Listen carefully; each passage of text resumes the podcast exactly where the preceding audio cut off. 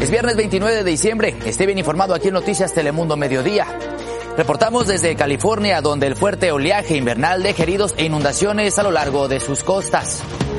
Maine se suma a Colorado y descalifica a Donald Trump para presentarse a las elecciones primarias en ese estado. Se espera que el expresidente apele esta y otras decisiones similares ante la Corte Suprema de Estados Unidos. Hoy los invitamos a dar un recorrido por las tradiciones más populares y difundidas para celebrar la llegada del Año Nuevo. Y en Pase VIP hablamos con los protagonistas de los momentos más emocionantes y virales del 2023 en las redes sociales. Noticias Telemundo Mediodía. Muy buenas tardes, gracias por acompañarnos en Noticias Telemundo Mediodía en este último viernes del 2023. Mi compañera Nicole Suárez está de vacaciones, gracias por su sintonía. Vamos a la información de esta tarde. Grandes olas invernales azotaron las costas de California, provocando inundaciones y evacuaciones de emergencia en zonas bajas del norte del estado. Ve estas imágenes impactantes debido al oleaje que alcanzó hasta los 12 pies de altura. Ocho personas resultaron heridas en la ciudad de Ventura. Erika Flores está en el lugar con lo último. Erika, ¿cómo lucen las condiciones a esta tarde? Vamos contigo, te escuchamos adelante. ¿Qué tal, Octavio? Muy buenas tardes. Bueno, este clima extremo ha provocado demasiados estragos, desde inundaciones, rescates en el océano, evacuaciones y personas lesionadas a lo largo de la costa del estado. Pero aquí en Ventura es donde más fuerte se ha sentido este impacto. Altos eh, oleajes, también resacas grandes se registraron el día de ayer, sobre todo aquí en el sur de California, y se espera que continúen durante todo el fin de semana. Eh, según el Servicio Nacional de Meteorología, hubo olas que alcanzaron alturas de 15 18 pies, en algunas zonas hasta 20 pies de altura. Las, las, olas incluso cruzaron los muros de contención, provocando inundaciones, afectando eh, varias viviendas y negocios a lo largo de las playas. Hay algunas imágenes, inclusive, donde se ve que personas estaban observando este alto oleaje y de repente eh, cruzaron las, las, los muros de contención. Ellas trataron de correr, pero fue demasiado tarde, fueron arrastradas por el agua, incluso también algunos vehículos. Eh, ahí tenemos a una persona, de hecho, que estuvo en el interior de uno de estos autos y ella habla sobre esta experiencia que vivió. Fue horrible, fue una de las experiencias más horribles en mi vida. Se salió el agua, fue cuando nos cayó todos a nosotros. La gente salía corriendo, buscando ayuda. No se acerquen, la verdad, porque es una situación de que sí da miedo el pensar que puede pasar a mayores. Pues escuchábamos algunas reacciones, Erika, de estos residentes. Se espera, nos decías, que esto pudiera continuar. ¿De qué manera se están preparando ya residentes en la zona en caso de que esto vuelva a ocurrir en las próximas horas? Octavio, te cuento que eh, las autoridades pues llevaron a cabo eh, las evacuaciones justamente para prevenir si hay inundaciones, pues que la gente se vea afectada o lesionada. Algunas viviendas incluso han puesto en sus ventanas y en las puertas eh, tablones para futuras inundaciones, proteger sus hogares. También, también aquí vemos lo que vienen siendo las bermas de arena, son muros de contención de arena que pusieron las cuadrillas durante las horas de la noche para justamente prevenir que el alto oleaje cruce y afecte las viviendas. Todas las playas del condado de Ventura van a permanecer cerradas hasta nuevo aviso y se les pide a las personas que se mantengan alejadas de las costas porque es muy peligroso. Muchas gracias, Erika. Seguiremos monitoreando esta situación allá en California. Vamos con noticia de última hora. El gobernador de Ohio vetó hoy un proyecto de ley que prohibiría a menores acceder a tratamientos para afirmación de género, así como la participación de niñas trans en equipos deportivos escolares. El veto de Mike DeWine lo convierte en uno de los dos únicos gobernadores republicanos en facilitar el acceso a métodos para reafirmación de género, como ya lo hizo el de Arkansas. La decisión se produce tras semanas de intensos debates, pero la Asamblea Estatal, controlada por una supermayoría republicana, puede anularlo. Maine se convirtió después de Colorado en el segundo estado que apoyado en la decimocuarta enmienda descalificado a Donald Trump para participar en las elecciones primarias. Para saber las implicaciones que esto tendría en la carrera política del expresidente, nos enlazamos con nuestro corresponsal en Washington, D.C., Javier Vega. Vamos contigo, cuéntanos qué significa esto.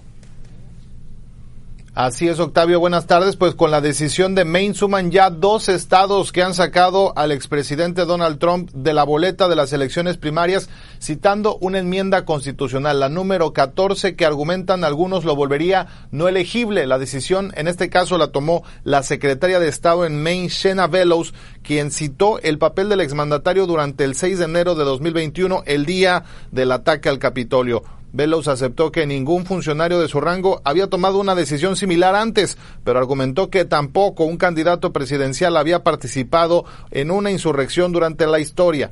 Ante esta noticia, la campaña de Trump fijó su postura mediante un comunicado donde descalificó a la secretaria de Estado de Maine, acusó interferencia electoral y adelantó que apelarán ante una corte estatal. Lo ocurrido en Maine viene después de una decisión similar de la Corte Suprema de Colorado que también sacó a Donald Trump de la boleta, pero que está pendiente de apelación y es que se espera que el equipo legal de Trump apele estas decisiones y otras similares ante la Corte Suprema que podría tener la última palabra en este asunto que sacude desde ahora la ruta hacia la próxima elección presidencial. Casos similares se presentaron en unos 30 estados, pero varios ya han sido desechados y por ahora se mantienen activos unos 14 litigios. Se espera de hecho que en Oregon pudiera haber una definición pronto en un tema que sin duda seguirá generando muchas reacciones, Octavio. Así es, Javier, algo histórico en todos los aspectos. Seguimos al pendiente de cómo proceden dichas apelaciones. Mientras tanto, se agudiza la crisis de migrantes en Estados Unidos. En las últimas horas llegaron más autobuses con solicitantes de asilo a la autoridad portuaria de Nueva York. Son envíos no programados que llevan a decenas de personas desde Texas hasta la Gran Manzana y se producen luego de que el alcalde Eric Adams emitiera una orden ejecutiva que contempla multas para las empresas de autobuses y les obliga a notificar su llegada a la ciudad con al menos 32 horas de antelación. Medidas similares se adoptaron en Illinois tras el recurrente envío de migrantes provenientes de Texas. La ciudad de Brookview, cercana a Chicago, emitió dos órdenes ejecutivas para prohibir que autobuses dejen a solicitantes de asilo en cualquier lugar y sin previo aviso. Quienes incumplan podrían enfrentar multas a partir de los 750 dólares, los vehículos podrían ser decomisados y tanto la compañía como el conductor estarían enfrentando cargos. Pareciera una historia de película. Los dos hombres hispanos que rescataron a un conductor que estuvo atrapado en su camioneta por espacio de seis días en Indiana hablaron con Noticias Telemundo Mediodía y nos cuentan cómo lograron el hallazgo que autoridades no dudan en calificar como un milagro. Mario García y su yerno Nivardo de la Torre lo localizaron en un arroyo debajo de un puente de la ciudad de Portage. Aquí un poco de lo que dijeron. Sí, este, yo fui primero que encontré a la persona y este, y le hablamos luego, luego a, los auxilios y me, da mucho gusto que le podemos, que pudimos ayudar a salvarle su vida. Primeramente quiero decir que no me considero un, héroe, es, fue algo que teníamos que hacer para ayudar a salvarle la vida a este muchacho y, y sí fue muy difícil Ahí las reacciones, según la policía, Matthew R. Reum de Mishawaka podría haber sufrido algunas lesiones graves que podrían poner en peligro su vida, incluso haberle causado la muerte tras las bajas temperaturas en la zona. Sin embargo, su voluntad de sobrevivir fue mucho más fuerte. Bueno, ahora echemos un vistazo a estos interesantes datos suministrados por el Censo de los Estados Unidos. En el 2024 seremos más de 8 mil millones de personas en todo el mundo. Aquí en Estados Unidos la población superará los 335 millones de personas. Y es que la tasa de crecimiento en el país se incrementó el medio punto con la suma de más de 1.700.000 personas en tan solo un año. Ahora, si hablamos de la población de todo el planeta, se proyecta que en el nuevo año se registre un promedio de 4.3 nacimientos y dos decesos cada segundo. Sin embargo, a pesar de esto, algunos expertos proyectan que esta década podría ser la de menor crecimiento en la historia de los Estados Unidos, con una tasa por debajo del 4% entre el 2020 y el 2030. En otros temas, fuerzas rusas lanzaron hoy 122 misiles y dispararon con decenas de drones contra objetivos en Ucrania, matando al menos 20 civiles y dejando cerca de 100 heridos. Las autoridades ucranianas lo han descrito como el mayor bombardeo aéreo desde el comienzo de la guerra en febrero del 2022. En medio de esta ofensiva, las autoridades de Ucrania piden a sus aliados occidentales que les proporcionen más defensas aéreas para protegerse de ataques como el ocurrido el día de hoy. Después de estar nueve días hospitalizada, la actriz mexicana Silvia Pinal experimentó mejoría. Salió de terapia intensiva donde estuvo varios días aquejada por una fuerte afluenza.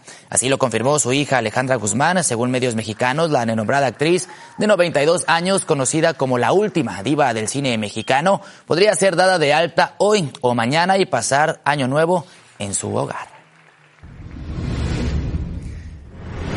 De lo que se habla es de la de contrademanda que presentó la cantante mexicana Gloria Trevi contra su ex-manager y productor Sergio Andrade, a quien acusa de supuestamente haber sido un depredador que la sometió a ella y a otras chicas a abuso sádico entre finales de los años 80 y los 90.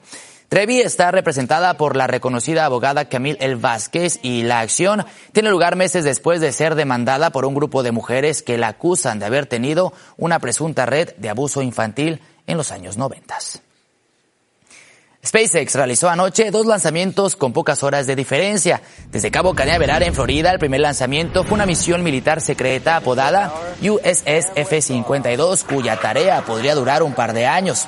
El segundo lanzamiento fue un poco más habitual, un cohete Falcon 9 que puso en órbita 23 satélites Starlink, las dos misiones se lanzaron con una diferencia de 2 horas, 48 minutos y 40 segundos. ¿Por qué es importante ese tiempo? Le cuento. Lo que supone el intervalo más rápido entre lanzamientos orbitales desde Florida desde 1966. Las principales ciudades de Estados Unidos se preparan para garantizar la seguridad durante las fiestas de fin de año. Y hacemos un recorrido por las tradiciones más populares y difundidas para esperar la llegada del nuevo año.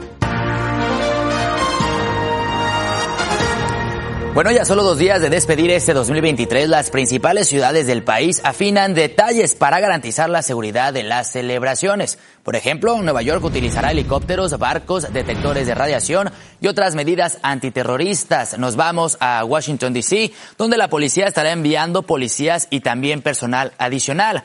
En Las Vegas se implementará un toque de queda que prohíbe a menores de 18 años estar sin sus padres en las áreas de celebraciones y en California. Ciudades como Los Ángeles y Pasadena también despliegan un fuerte operativo, sobre todo para resguardar el famoso desfiles de las rosas. También consulte en sus comunidades porque cada ciudad podría tener sus propias reglas.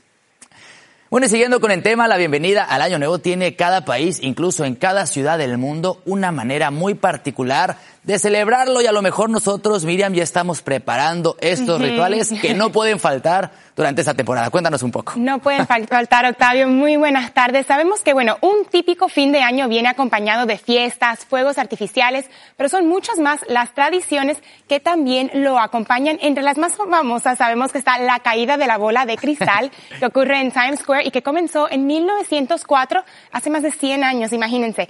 También está claro escribir las metas de año nuevo y besar a un ser querido a las 12 en punto. Pero hay que apurarnos, Miriam. Si ya no tienes la lista y no tienes a quién besar, se me hace que estos rituales no van a funcionar. Se acaba el programa y nosotros empezamos por lo menos con la lista y pensando en varias otras cositas. Por ejemplo, tenemos también costumbres muy curiosas como el hábito que comenzó en España de comer 12 uvas a las 12 en punto. Así que esa es otra más que tenemos que tener mucha atención y prestarle atención. Y bueno, es una tradición que ha podido sobrepasar España, Europa y ha llegado a muchísimos países de América Latina. Así es, y es que esta lista tiene que ser importante porque antes que nos empecemos a comer las uvas ya tenemos que tenerlos listos, pero recuerden que esto tiene que ser antes de las 12 para que más o menos vaya funcionando, Miriam. Pero también hay otras cosas, ¿no? Sabemos que a veces la gente se pone a barrer o las lentejas, me comentabas algo así, las lentejas yo no lo había escuchado. Te quiero comentar sobre las lentejas porque son un plato muy popular en esta fecha, especialmente en Italia.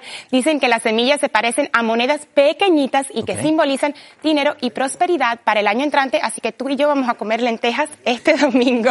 Queremos mucha prosperidad y también queremos que se vayan esas malas vibras, ¿no? Que se vayan las malas vibras y hablando sobre eso, atraer lo bueno y alejar lo malo, bueno, tenemos los cacerolazos cuando las personas salen a las calles sonando ollas y sartenes, como decía, para que las cosas buenas vengan y todo lo malo se aleje y vaya para otro lado. Y eso hablábamos, ¿no? De barrer las malas vibras de la casa. Mucha gente pues utiliza precisamente una escoba y en la entrada del hogar sacamos todo lo malo y le damos la bienvenida a todo lo bueno. Yo tengo mi escoba lista.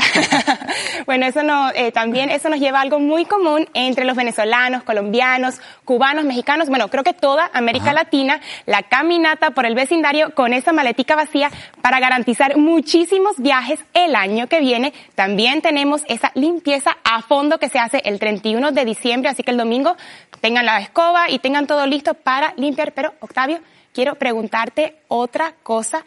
¿Tú has escuchado de esta hay que llenar un cubo lleno de agua y luego botarlo por la ventana para simbolizar pues la renovación, cosas buenas para el siguiente año. Esa también es otra tradición muy común que se ve entre los latinos. Y bueno, esta última también es muy popular, pero entre los brasileños hay que ir a la playa, así que toca ir en el invierno a la playa. Pero bueno, es de, dicen que es buena eh, suerte saltar sobre siete pequeñas olas y pedir siete deseos con cada una. Y bueno, eso te va a ayudar en el año y va a hacer que esos sueños se hagan realidad. Nos va a faltar tiempo, Miriam, son muchos rituales. Que la gente nos diga cuáles hacen ellos en casa y a lo mejor a ver cómo les va el próximo año. Ojalá muy bien. Yo creo que bien, y el lunes nosotros comentamos a ver cuál, por cuál, nos fuimos. bueno, y hablando de celebraciones, lo invitamos, por supuesto, a recibir el año nuevo con nuestro programa especial Bienvenido al 2024, una transmisión en vivo desde Nueva York, México, Puerto Rico, Miami y San Antonio, que contará con las presentaciones de grandes estrellas de la música latina este domingo 31 de diciembre a las 8 pm hora del este 7 del centro, Miriam, para recibir ese nuevo año. Pues aquí en Telemundo, ¿por qué no? Qué emoción, yo estaría aquí con ustedes. Bueno, y hablando de estas listas, les contamos que en Pase VIP hablamos con los protagonistas de los momentos más emocionantes y virales del 2023 en las redes sociales. El Real Madrid anunció hoy la renovación de Carlo Ancelotti como técnico de la selección hasta el 2026. Ancelotti, cuyo contrato terminaba en junio del 2024, era pretendido por la selección brasileña. Si ambas partes cumplen el acuerdo, Ancelotti alcanzaría las siete temporadas con el equipo merengue y se convertiría en el preparador más longevo bajo la presidencia de Florentino Pérez.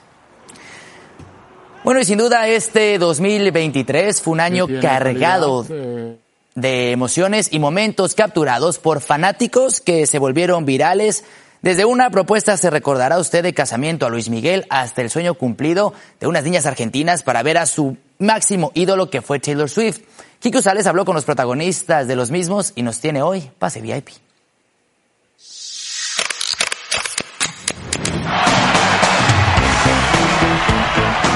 Con mucha valentía y súper decidida, Verónica Crespo se jugó el todo por el todo por quien dice es el amor de su vida, Luis Miguel. Así que con alianzas de oro en mano y desde la primera fila le pidió al Sol de México que se casara con ella.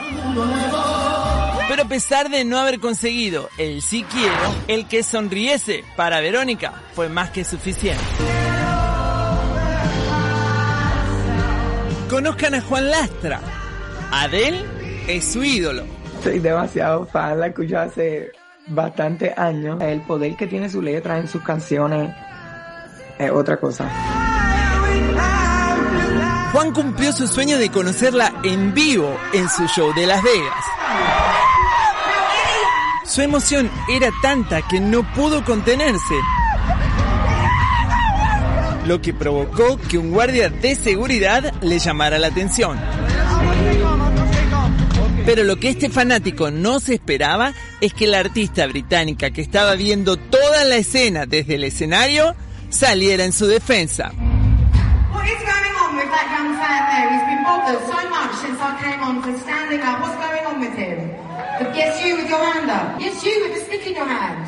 What are you doing? Why are you bothering him? Can you leave him alone, please?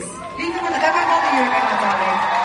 You enjoy the show. Pasaron varios días de ese momento, pero Juan todavía se pellizca para asegurarse que no fue un sueño. Lo que yo sentí cuando ella paró ese concierto no se puede explicar con palabras. Faltaban unas horas para la primera presentación de Taylor Swift en Argentina. Pero para Serena y Emma entrar al estadio no era una opción. Solo llegarían hasta la puerta. Ellas ya iban sabiendo que no podían ingresar porque no teníamos los medios suficientes para abonarles el ingreso. Eso sí, como buena fanática, Emma estaba decidida a demostrar su cariño por Taylor en televisión nacional. Taylor, te amo. Durante una entrevista con Gonzalo Sorbo, reportero de América Noticias. Lo vamos a escuchar de acá juntos. Pero te digo, hay dos días más y por ahí puede ocurrir un milagro. confiar. Esa entrevista se volvió viral, tal así que Gonzalo se fue hasta la casa de Emma y Serene para darles la noticia que parecía imposible. Hay un chico que se llama Mariano que vio en las en redes sociales, en Instagram, en Twitter, tu nota y tu fanatismo. Sí. ¿Y sabes lo que me dijo? ¿Qué? Que te regala a vos y a tu hermana dos entradas. ¡Mentira! Sí. ¡Mentira! No, de verdad. Ay, no, lloramos todos, lloramos todos, por favor. No, no, no. Y así fue que las hermanitas cumplieron el sueño de su vida. ¿Qué aprendieron de esto? Que todo en la vida se puede cumplir. Y que ese sea el mensaje para el 2024. Todos los sueños se pueden cumplir, Miriam. Sin duda, que se cumplan y que pasen un año nuevo muy bonito. Nos vemos el lunes.